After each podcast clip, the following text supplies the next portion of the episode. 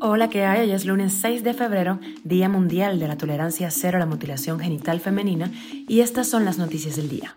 Esto es Cuba a Diario, el podcast de Diario de Cuba con las últimas noticias para los que se van conectando. Una adolescente cubana de 17 años ha sido asesinada por su expareja de 50 en una estación de policía de Camagüey. Y arranca la farsa electoral en Cuba y Raúl Castro y de Díaz Canel, sorpresa, son candidatos a diputados para integrar la Asamblea Nacional del Poder Popular. Y la imagen de la cubana Celia Cruz estará en monedas oficiales de Estados Unidos. El gobierno de Canarias entregará ayudas a más de 1.500 familias de descendientes en Cuba. Esto es Cuba Diario, el podcast noticioso de Diario de Cuba.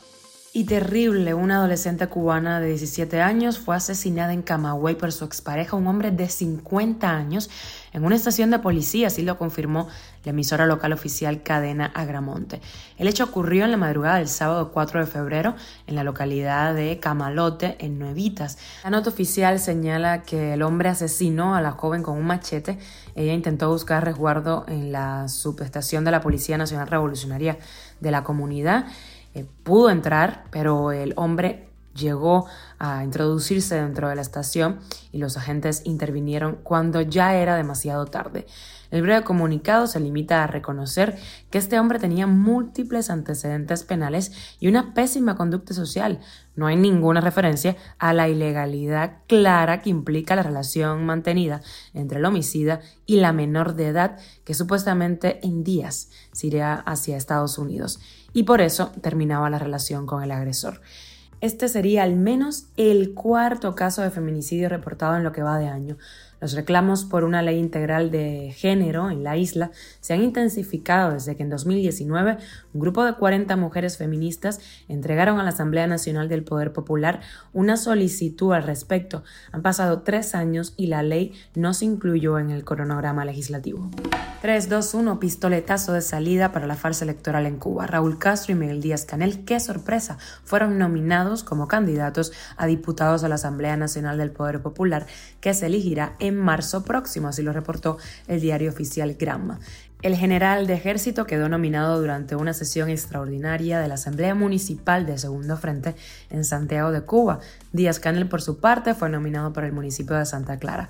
Ahora, los 470 precandidatos a diputados que han sido escogidos por las comisiones de candidaturas integradas por organizaciones apéndices del gobernante Partido Comunista serán sometidos a la opinión de los delegados de las circunscripciones. Después, y en un acto meramente formal, los precandidatos serán oficialmente nominados y en espera de la citada votación de los electores.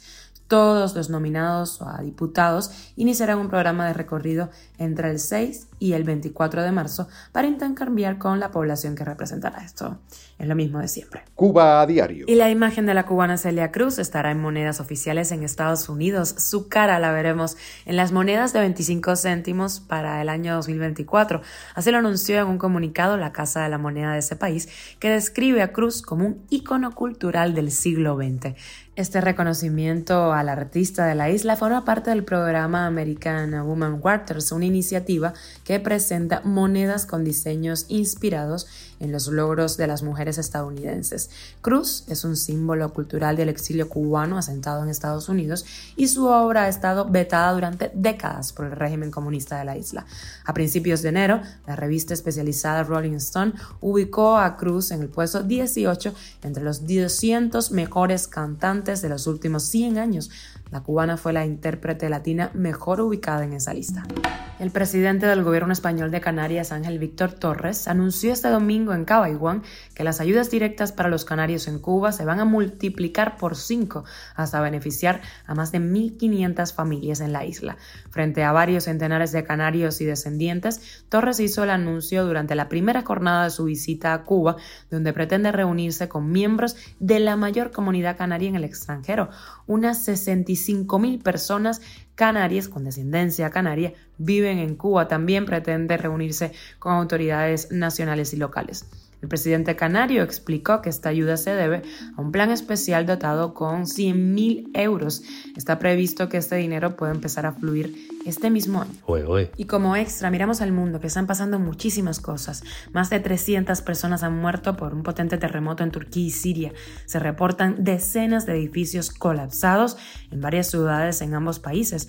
El saldo fatídico podría aumentar mientras intentan rescatar a decenas de personas atrapadas entre los escombros. Perú declara emergencia por 60 días en siete regiones del país. Las protestas y los bloqueos de vías se mantienen en 22 provincias, lo que equivale al 11% del territorio nacional, sin que se registraran enfrentamientos entre manifestantes y fuerzas del orden este domingo. Y el gobierno chino confirmó hoy lunes que el globo que se detectó sobrevolando Latinoamérica es suyo, después de que un artefacto similar fuese derribado por Estados Unidos este fin de semana.